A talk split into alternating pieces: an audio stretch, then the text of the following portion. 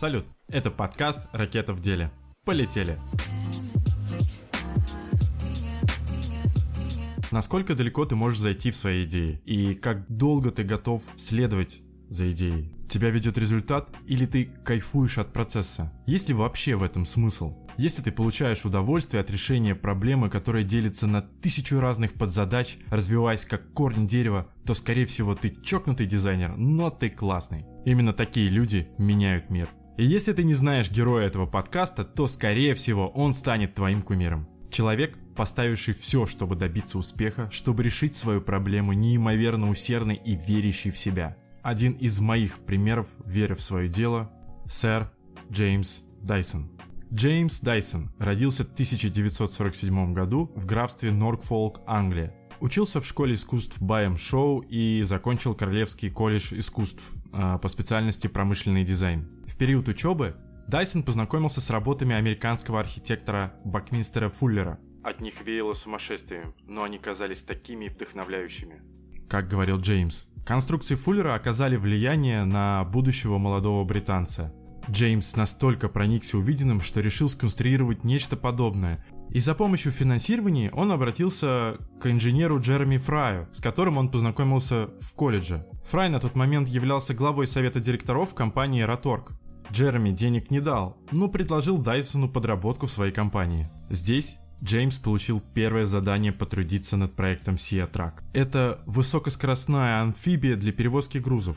Оно способно причаливать к необорудованным берегам и причалам. Они вместе сконструировали прототип, а затем Фрай, по словам Дайсона, просто указал ему на сварочный аппарат и предложил собрать лодку. Я никогда не занимался этим, но справился. Он позволял мне учиться на собственных ошибках. После сборки прототипа я спросил, ну и что дальше? Фрай озвучил банальный план просто наладить производство и продавать эти катера. План оказался очень удачным, так как в год поначалу продавалось по 200 амфибий, а затем они просто перестали считать. Следующим изобретением стала новая версия обычной тачки – шара-тачка Bell Barrow. Главной отличительной особенностью этой тачки был шар вместо привычного нам колеса. Проблема была в том, что обычное колесо застревает в грязи или когда заезжает в какую-то ямку. Шар отлично справлялся с этой проблемой. 1978 году Джеймс обратил внимание на свой пылесос. Ему показалось, что тот утратил мощность из-за того, что пыль забилась в материю внутреннего мешка. Дайсон говорил, что на тот момент это был самый мощный из доступных пылесосов, и что вместо того, чтобы просто всасывать пыль, тот лишь разгонял ее по жилью. И как гласит одна из легенд, Дайсону просто надоело менять эти мешки, которых никогда нет под рукой. И он задумался о проблеме, как ее решить. И как-то раз, проходя мимо одной из лесопилок, он увидел систему стружка-отсоса станка, так называемый циклон, где тяжелая стружка под действием гравитации оседала в баке. В этот же день дома у себя в гараже он сконструировал конусный бак. Отсюда и началась работа над новым пылесосом нового типа. По некоторым источникам ему понадобилось 5 лет, а по некоторым 7 и 5127 прототипов, чтобы сделать первый циклонический пылесос G-Force. G от обозначения силы гравитации G. Патент на это изобретение был продан японской компании Apex. И в 1993 году он открыл свой исследовательский центр и завод в графстве Уилтшир. Получить деньги на постройку исследовательского центра оказалось непростой задачей. Для того, чтобы осуществить эту постройку, ему пришлось взять кредит в банке в 1 миллион долларов при этом заложив свой дом. Производство было запущено и Dyson начал продажи своих пылесосов. Попал в каталоги, рассылаемые по почте. Постепенно их количество выросло. В 1995 году фабрику посетил бывший министр иностранных дел по делам Содружества в Великобритании Ричард Эдвард Джеффри Хау. Фух. Он спросил меня, нет ли каких проблем. Я пожаловался на то, что не могу попасть в сети Комет, наш аналог Best Buy. И тут-то настал черед родственных связей. И на следующий день наш инженер разговаривал с директором по закупкам этой сети. И в течение следующего года Dyson стал самым продаваемым в Великобритании. Одна из самых больших проблем пылесосов это всасываемость. А за всасываемость у нас отвечает электродвигатель. И вот, В 2004 году, после 9 лет разработок, на свет появился электродвигатель с цифровым управлением. В основе его лежит принцип использования импульсного магнитного поля. Мне довольно сложно будет это объяснить, поэтому если тебе будет это интересно, ты сам посмотришь это в интернете. Следующим списком изобретений пополнил безлопастной вентилятор. Ты наверняка его видел. И тут интересный вопрос.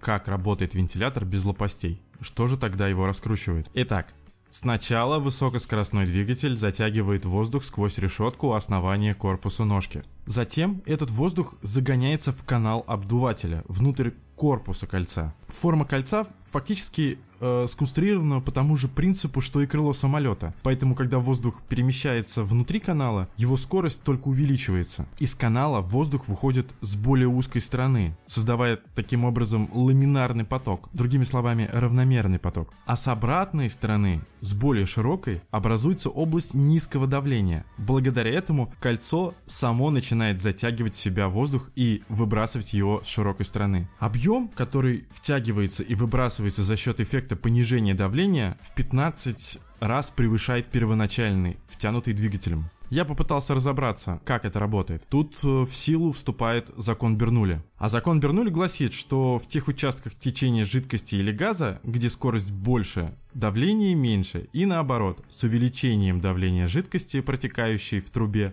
скорость ее движения уменьшается. То есть, где больше скорость, там меньше давление. Соответственно, когда из вентилятора выходит воздух, скорость увеличивается, и воздух с обратной стороны засасывается в область низкого давления. На самом деле это такой маркетинговый ход, сказать, что он безлопастной. Лопасти-то есть, просто они спрятаны внутри корпуса. В 2006 году была разработана гигиеническая сушка для рук, позволяющая сократить процесс сушки до 10 секунд за счет двигателя с цифровым управлением и щели в 0,8 мм. Скорость воздушного потока составляет 690 км в час. То есть, по сути, воздушный поток просто срезает воду с рук. У любого бизнесмена или изобретателя бывают провалы. Так вот, не все, что придумывает Dyson, работает. Одним из провалов стал выпуск стиральной машины Contra Rotator. Ее принцип работы лежал в основе двух барабанов, которые вращаются в разные стороны. Известный факт, что ручная стирка эффективнее, чем машинная стирка. Эффективность ручной стирки заключается в том, что ткань трется об ткань таким образом убирая грязь. И конструктор вместе со своими инженерами решили взять за основу этот принцип. Машинка прекрасно стирала, была очень хороша в дизайне, но она стоила очень-очень дорого. Поэтому компания Dyson была вынуждена прекратить выпуск Contra Rotator из-за слишком высоких расходов на производство. Неудача – интересный феномен, без которого не может быть движения вперед. Нельзя научиться чему-то благодаря успеху, а вот поражению – вполне.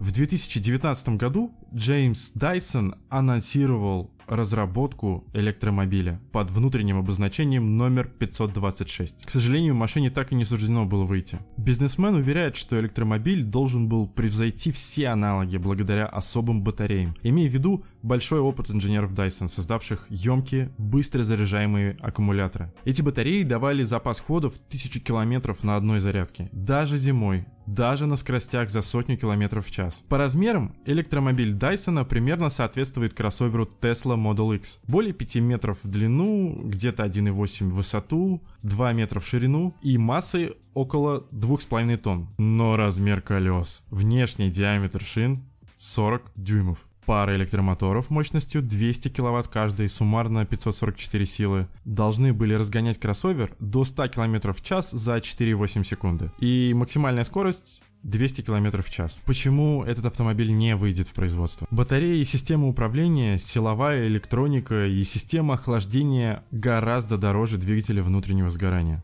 По словам конструктора, машина должна была стоить 150 тысяч фунтов стерлингов, чтобы не терять на машине деньги. Дайсон говорит, Традиционные автопроизводители, такие как BMW, Mercedes, Audi, Jaguar, Land Rover, продают свои электромобили в убыток. Они делают это, чтобы снизить величину средних выбросов углекислого газа по модельному ряду и вписаться в требования Евросоюза. У нас нет модельного ряда. Каждая машина должна приносить прибыль, иначе под угрозой окажется вся компания. В конце концов, это был слишком большой риск. Ты что-нибудь слышал о Dyson Halo? Это разработка умных очков за 10 лет до Google Glass. Проект был разработан в 2001 году и представлял собой очки с поддержкой 3D-дисплея. Очки крепились на круглой оправе, которая обрамляла голову по затылку и поддерживалась карманным компьютером, который по виду напоминал Sony Walkman. Также для этой системы разрабатывался цифровой ассистент. Такой виртуальный помощник, который мог бы обрабатывать основные голосовые команды. А в сентябре 2017 года Dyson открыл технологический институт в Малсбери. Его цель — обучать талантливых и перспективных инженеров, которые будут работать вместе с сотрудниками Dyson во время учебы. Таким образом, они будут получать и практический опыт, и заработок. По окончанию образовательной программы учащиеся могут по желанию пойти либо в штат компании, либо остаться вольными инженерами. А в 2002 году Dyson основал собственный благотворительный фонд, задачей которого является поддержка молодых дизайнеров и их разработок. А в 2004 году была учреждена международная премия James Dyson Award. Визуальный язык Dyson носит больше утилитарный характер с нотками авангарда. На это указывают довольно функциональные формы с яркими элементами. Ведь в основной своей массе а все предметы Dyson, они серые. Добавляется 2-3 цвета для придания яркости самого предмета, и стиль Dyson становится супер узнаваемым. Можно заметить, как тенденции э, дизайна влияли на стиль самой фирмы. Изначально это были такие футуристичные, э, мускулистые, э, открытые э, детали, с плавными перегибами и резкими выступающими элементами. На смену этому стилю пришла простота. Простые, округлые, четкие формы, но я считаю, что стиль Dyson строится именно на функциональности, что именно это является маркетинговой стратегией этой фирмы. Об этом нам говорит большое количество использования прозрачного пластика, показывающего нам, как именно работает прибор. На некоторые свои изобретения компания Dyson дает какую-то ошеломительную гарантию. Так, к примеру, лампа а, со свечением в 38 лет. Я знаю только одну компанию с пожизненной гарантией. Это компания Festool. Но компания Festool делает не бытовые приборы. Она производит электроинструменты. Но это уже другой разговор. Я очень надеюсь, что тебе было интересно и ты узнал много нового. А с тобой был Гриша. И знай, сейчас самое время создавать.